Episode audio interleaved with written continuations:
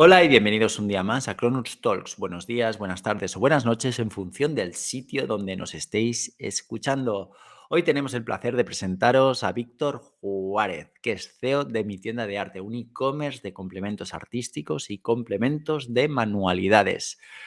Están ubicados en León. Todo empezó más allá del año 2008 como una tienda pequeña de barrio de complementos de manualidades. Desde entonces se han ido duplicando a nivel de facturación, se abrieron a nivel digital, empezaron a transformarse digitalmente a través de un e-commerce, eh, internacionalizándose en diferentes sectores, diferentes países y actualmente cuentan con más de 100 trabajadores, 23 millones de facturación, que se dice rápido, y ubicados en León. Es un placer presentaros y charlar hoy un ratito con Víctor Juárez. ¿Qué tal, Víctor? ¿Cómo estás? Bienvenido y encantados de tenerte por aquí. Hola y bienvenidos un día más a Cronuts Talks. Hoy tenemos con nosotros a Víctor Juárez, CEO de mi tienda de arte, que es un e-commerce que actualmente está facturando unos 23 millones de euros con más de 100 trabajadores ubicados en León y realmente están disruptando y han disruptado todo lo que es el comercio de manualidades y material artístico. Es un placer presentaros y tener con nosotros hoy a Víctor Juárez, su CEO. Hola Víctor, bienvenido, un placer estar aquí contigo. Buenas, ¿qué tal? Pues igualmente. Perfecto, Víctor. Pues venga, vamos allá. Estoy seguro que nuestra pequeña comunidad tiene muchas ganas de saber un poquito cómo estás construyendo este pequeño imperio, ¿no? 100 trabajadores, se dice rápido, pero la cantidad de, bueno, como hemos dicho antes, nos gusta la fiesta, pues eh, tienes una buena fiesta aquí montada, ¿no? ¿Cómo empezó todo esto? Cuéntanos. Bueno, nosotros somos en realidad, bueno, somos una empresa 100% digital pero, pero somos la evolución de un comercio físico. Mis padres llevan con una tienda de, este, de, esta serie de productos, de, material de manualidades y demás, desde hace 40 años. Acaban de cumplir el mes pasado 40, 40 años en una, una tienda muy pequeñita de 100 metros en el casco antiguo de León. Entonces, eh, hace 11 años decidimos dar el salto del, del comercio físico al comercio, al comercio online, un poco abocados pues, pues, por las necesidades de la crisis y demás, que las cosas no estaban especialmente bien, decidimos eh, bueno, dar el salto al, mundo online. No está, no está nada mal. Entonces, cuéntanos, ¿cómo, ¿cómo fue esa transición? ¿Tuvisteis algún momento? O sea, os visteis eh, forzados, entiendo, por la COVID y, cómo, no, cómo ha sido? No, por la, no, no, por la COVID no, por la crisis del 2008. Vale. Vale, es decir, vosotros ya venís del 2008 transformándoos digitalmente y, actualmente me dices que pues, la tienda física no supone un porcentaje minúsculo, ¿no? De lo que es el total de la facturación. Menos del cero y medio, no sé cuánto. vale, vale, o sea que es básicamente un showroom, ¿no? Estaríamos hablando. Ni eso, ni eso es una, es, es bueno, pues la, tienda histórica que ha, que estado ahí toda la vida, pero no, no, no representa nada. Vale. Cuéntanos un poquito cómo ha sido esta transición. Cuéntanos, a mí me interesa que, que, nos contéis un poquito, pues, momentos duros, pero es de esos momentos que realmente marcan la diferencia, ¿no? Que dices, ostras, aquí realmente lo pasé mal, pero hicimos A, B y C, lo acabamos superando y esto hizo, pues, que pasaremos, pasáramos al siguiente nivel. Cuéntame un poquito, ¿hubo algún momento de complicado a lo largo de toda esta transición? Eh, emprender es un proceso muy duro y muy jodido, si se puede decir. Eh, realmente es muy, muy complejo. O sea, al final, quien, quien diga que emprender, emprender es sencillo. Nosotros empezamos en el 2011, el e-commerce estaba en pañales en el 2011, entonces realmente ha habido muchísimos momentos realmente muy, muy complejos, ¿no? Eh, hemos pasado de todo, pues desde problemas con proveedores que no entendían que, en este sector entrase también un, player digital, hasta pues, hackeos de la web con 11.000 tarjetas robadas, eh, nos ha pasado de todo, problemas operacionales eh, para poder entregar pedidos con tres semanas de retraso, eh, problemas tecnológicos de sobreventa, hemos tenido muchos momentos muy duros, pero bueno, que hemos ido poco a poco superando y que nos han permitido un poco llegar hasta donde estamos, ¿no? Cuéntanos cuáles son las expectativas en los siguientes años. Bueno, nosotros más o menos cada dos años estamos doblando la facturación. Entonces, eh, bueno, hay muchísimos proyectos ahora mismo, muchísimos más que nunca para este, para este año 2023 y para los que están por venir. Eh, que nos van a, pues, a, permitir sentar esas bases para seguir, para seguir en, ese, en, ese crecimiento, en ese crecimiento continuo. Hay proyectos de offline, hay proyectos de nuevas webs, de nuevos países, porque hay que decir que somos una empresa basada en León, pero que, pero que tres cuartas partes de nuestra facturación las hacemos fuera de España. Entonces, bueno, tenemos una componente internacional muy fuerte. Qué bueno. ¿Cómo llegáis a este mercado internacional? ¿Cuál es vuestro, vuestra manera, vuestro modus operandi? Entiendo que tenéis un e-commerce en diferentes idiomas. A partir de aquí, eh, redirigís tráfico, hacéis toda la captación de tráfico en los diferentes países, os apalancáis en una agencia, una, una consultora aquí desde España, trabajáis con agentes en cada uno de los países. Cuéntanos cómo es este proceso de internacionalización. Nosotros como empresa somos bastante Juan Palomo eh, lo hemos hecho todo a nivel interno y no, no, trabajamos con ningún tipo de player ni de consultora afuera que nos ayude a nada. Lo hacemos todo mm. interno. Tenemos gente de 13 nacionalidades, hablan nueve idiomas aquí en la oficina. Bueno. Eh, divisas, eh, tenemos cinco filiales, declaramos IVA en toda la Unión Europea, estamos fuera de Europa también, Estados Unidos ya es nuestro primer mercado. bueno, pues, pues como podemos, aprendiendo, andando y viendo qué dice el otro eh, prueba-error y es verdad que, bueno, con el tiempo se va estableciendo un pequeño know-how de cómo entendemos nosotros que hay que hacer las cosas para poder salir fuera de, fuera de, fuera de España, ¿no? Y cómo hacer las cosas para, para internacionalizar, ¿no? Pero bueno, palancas utilizamos las, las típicas de todo e-commerce, ¿no? Eh, eh, mucho Google Ads, algo de Social Ads, eh, influencers, redes sociales, bueno, las campañas típicas de e-commerce, ¿no? Hay que decir que tenemos uno de los catálogos más grandes de, Europa eh, de, material de nuestro sector, tenemos 110.000 productos, entonces en la medida en la que el momento en el que internacionalizas tienes ya bastante ganado eh, por el mero hecho de, ese long tail tan grande, de ese catálogo tan grande de artículos que tenemos. Explícanos la connivencia entre e-commerce propio y marketplace. Es decir, vosotros también para penetrar en mercados extranjeros eh, os apalancáis en Amazon y otros marketplaces o lo, distribuís y vendéis directamente únicamente eh, en vuestro e-commerce? No, hacemos también, hacemos también venta en marketplaces. Eh, vamos, quien dice marketplaces dice solo Amazon. Eh, también es una parte, una parte de nuestro negocio en torno a una tercera parte. Y bueno, nos ha ido a darnos mucho volumen y a trabajar mucho porque hay que decir también que una parte de nuestro importante de nuestro negocio es la marca propia. Entonces, mm, bueno, haber salido, haber salido en marketplaces fuera de España nos ha permitido incrementar mucho la facturación de nuestra marca propia. ¿Habéis, eh, ¿Habéis asistido a rondas de financiación externas para soportar este crecimiento? ¿Todo ha sido crecimiento interno propio? Cuéntame un poquito si habéis tenido algún tipo de dificultad en el momento de crecer y, penetrar en otros países.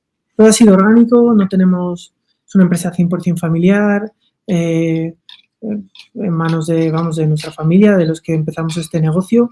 No tenemos, no hemos hecho ningún tipo de ronda de financiación de ningún tipo y dificultades, sí, sí, claro que hay dificultades y claro que tenemos endeudamiento bancario y nos ha tocado, bueno, pues al principio incluso pedir, pedir créditos avalando la familia, ¿no?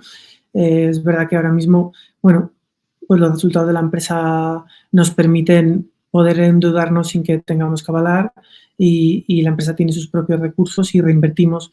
Desde el día uno reinvertimos absolutamente todos los, beneficios de la empresa en, seguir creciendo, ¿no? Qué bueno, qué bueno, qué buena filosofía, sin duda.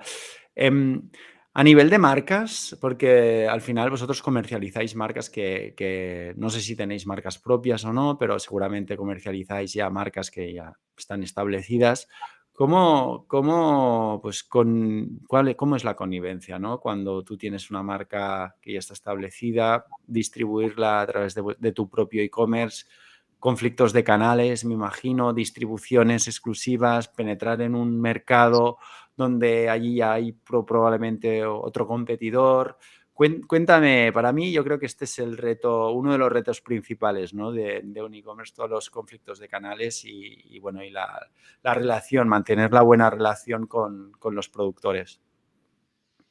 Bueno, es complejo. Hay que decir que en general nuestro sector no hay marcas muy grandes, entonces, bueno, no, no, es tan complejo quizás como en otros, pero, pero sí, que, sí que trabajamos con algunas multinacionales grandes em, que sí son algo más problemáticas y cuando hemos salido de, mm, de, España, algunos países de Europa y fuera de Europa, sí que se nos ha ido complicando un poquito más en algunos casos por esta parte de, de, los conflictos de canal que tú muy bien mencionas. ¿no?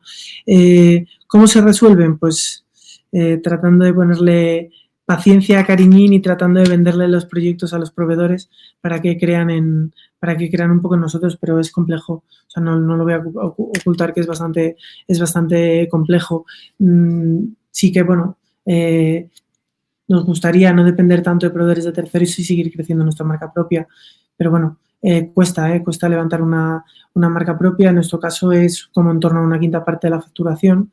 y bueno, estamos poniendo muchos esfuerzos para seguir para seguir creciendo en innovación en los productos, en diseño, para que, para que a nivel de posicionamiento de marca nos permita seguir, seguir evolucionando. Has hablado de que tienes o contáis con los principales canales de captación de canal, pues, de cualquier canal digital, ¿no? De cualquier e-commerce, eh, que podrían ser pues, Google Ads, Social Ads, eh, influencers y demás. Hablemos un poquito de lo complicado que se está eh, convirtiendo, ¿no? Captar o, bueno, las dificultades o el encarecimiento que tiene el captar ese nuevo cliente a través de paid media. ¿Cuáles son las alternativas que estáis planteando? Eh, estáis poniendo mucho más foco a nivel de SEO, generación de contenido. ¿Estáis pivotando parte del presupuesto de la distribución a la generación de contenido? Cuéntame un poquito. Eh, la pregunta es compleja. Eh, de hecho, te la hago yo a ti. ¿Cuál es la solución? Es, que realmente, realmente es muy complejo. SEO, sí, SEO se hace desde siempre y el resto de canales se hacen desde, siempre y contenido y demás. Es que, es que ya los trabajábamos bien. Eh, se han incrementado los CPC, se han incrementado los CPAs, se ha incrementado el coste de adquisición, se incrementa la infidelidad del cliente, por tanto, los ciclos de vida del cliente tienden a recortarse, sobre todo en algunos mercados solución, pues es que las soluciones ya las estábamos, ya las estábamos haciendo. O sea, no, no, no es que dijeras, bueno, es que, es que canales que teníamos sin explorar, no. Mm, como compañía ya estábamos trabajando todos los mercados que entendíamos como necesarios eh, para poder trabajar, ¿no? Eh, es, es, complicado y este, este sin duda es un reto de los e-commerce y de muchos de los eh, players digitales de todo tipo, ¿no? Que se han incrementado los costes de captación nosotros en este caso tenemos un reto muy importante porque muchas veces estamos em, eh, impactando a un público, a un target de cliente eh, al que también apuntan pues, las marcas de moda, las marcas de diseño, eh, las marcas de cosmética que pagan, que pagan unos CPMs o unos CPAs o unos CPCs muy superiores a los nuestros, ¿no? Entonces, bueno, es un, es un reto, es un reto. Entonces, bueno, al final se trata de construir, un, construir marca eh, construir fidelidad, construir comunidad y que la gente sienta algún tipo de filiación por la marca. Y yo entiendo que esta es la, única solución a medio plazo para, para las marcas digitales. Sin duda, promover la fidelización e intentar alargar el lifetime value como, como sea, ¿no? Si, si, nos tenemos problemas a la hora de captar, ¿no? Y el coste de, adquisición incrementa, sin duda, se tiene que alargar el lifetime value. Si no se puede hacer a través del ticket medio, tiene que ser a, través de la repetición, ¿no? Y entonces allí, sin duda, estoy seguro que a través de CRM, clusterización de bases de datos, impactar a ese usuario dormido, ¿no? Cuando toca, con la promoción que toca, pues eh, es sin duda un acierto y, es lo que es lo que por lo que luchan todos los e-commerce, ¿no? Para intentar fidelizar y, que, crear comunidad, como muy bien estabas apuntando. Hablemos un poquito de talento. Eh, estáis ubicados en León. ¿Cómo, ¿Cómo, es la captación de, de talento, de perfiles internacionales eh, y demás? Cuéntame un poquito cómo está el tema. Complejo, es complicado. Eh, bueno, al final, estar en una provincia pequeñita, en una ciudad pequeña, tiene sus pros y sus contras, ¿no? Fidelizar el talento es muchísimo más fácil, enamorar a la gente con un proyecto a medio plazo es más fácil, eh, pero por contra, atraer el talento es complicado, realmente es complicado, o sea, no, no, no es fácil encontrar perfiles digitales en una ciudad como León, mm, sobre todo porque no hay un ecosistema digital realmente potente. fuera de las grandes ciudades, ¿no? Eh, pero bueno, poco a poco. ¿Cómo lo hacéis? O sea, ¿cuál es el gancho? O sea, al final a esta gente la tienes que persuadir, ¿no? La tienes que seducir de alguna forma. ¿Cómo, cómo seduces tú a, ese candidato ideal? Yo prefiero esperar a que aparezcan, a traer gente de fuera. Nosotros, en general, cuando hemos desplazado a gente de fuera de León, eh, es complicado.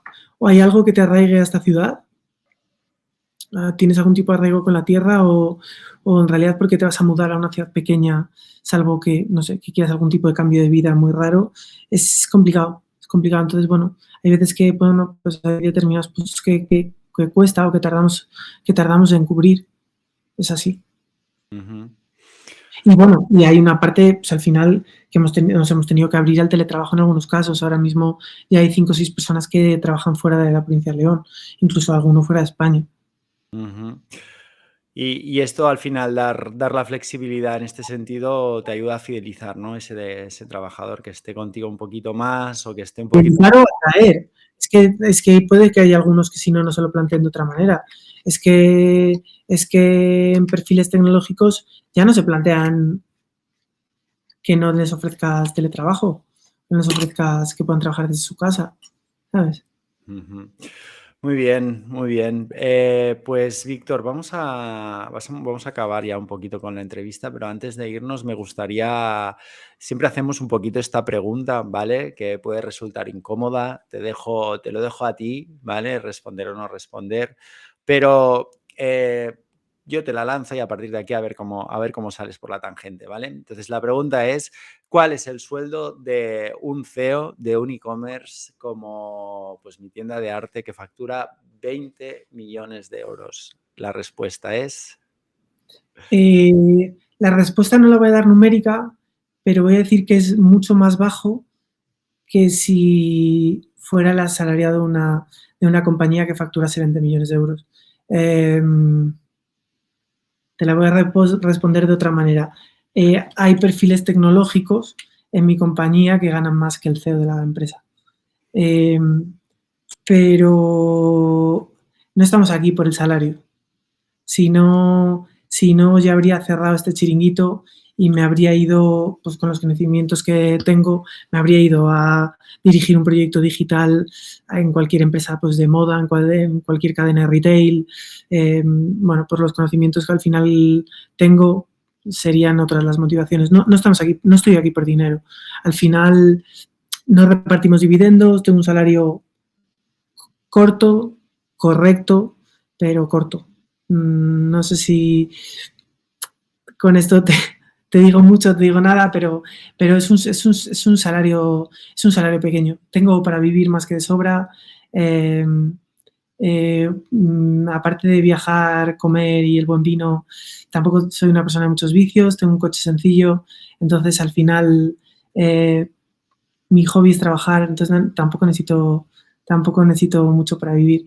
Y bueno, los ahorros de toda una vida están puestos en esta, en esta empresa, que el día en que, que busquemos una salida de algún tipo, pues, pues tendremos la vida bastante resuelta. Qué bueno, Víctor, me ha encantado la respuesta y sí, que sí, yo creo que nos podemos dar por más que respondidos.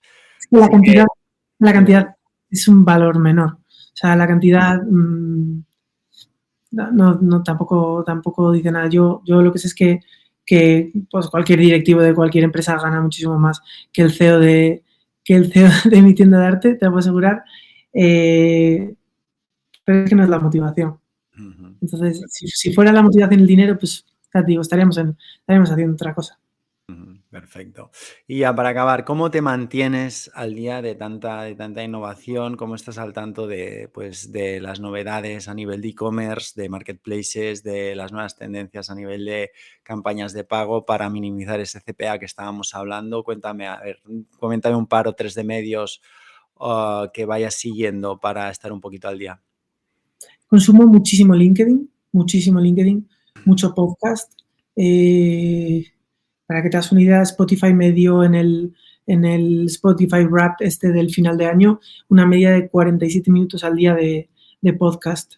Entonces, mm, mm, incluyendo sábados y domingos. Entonces, soy un gran consumidor de podcast, me lo consumo todo, en español y en inglés, de, en torno a negocios y negocios digitales. Em, leo menos de lo que me gustaría. Eh, me cuesta bastante encontrar la disciplina eh, de sentarme a leer, quizás porque, porque el podcast me lo permite intercalar con, con el gimnasio, con salir a correr. Y, y, eso es lo que hago. Y luego, bueno, eh, ir a eventos, se aprende mucho en las distancias cortas tomando una caña, se aprende mucho del tú a tú de la gente y, bueno, estando un poco en contacto con la comunidad. A mí me parece que, que, se aprende mucho de la, de la gente y, y, hay mucho por, por, aportar por ese lado, ¿no? Entonces es un poco lo que son las técnicas de, que, que yo utilizo. Perfecto. Pues muy bien, Víctor, ha sido un placer compartir este ratito contigo. Muchísimas gracias. Eh, ya sabes, esperemos que dentro de dos años eh, nos volvamos a reunir con vuestro, vuestra nueva facturación de 40 millones. Y nada, cualquier cosa, ya sabes dónde estamos. Estamos en contacto. Chao. Chao.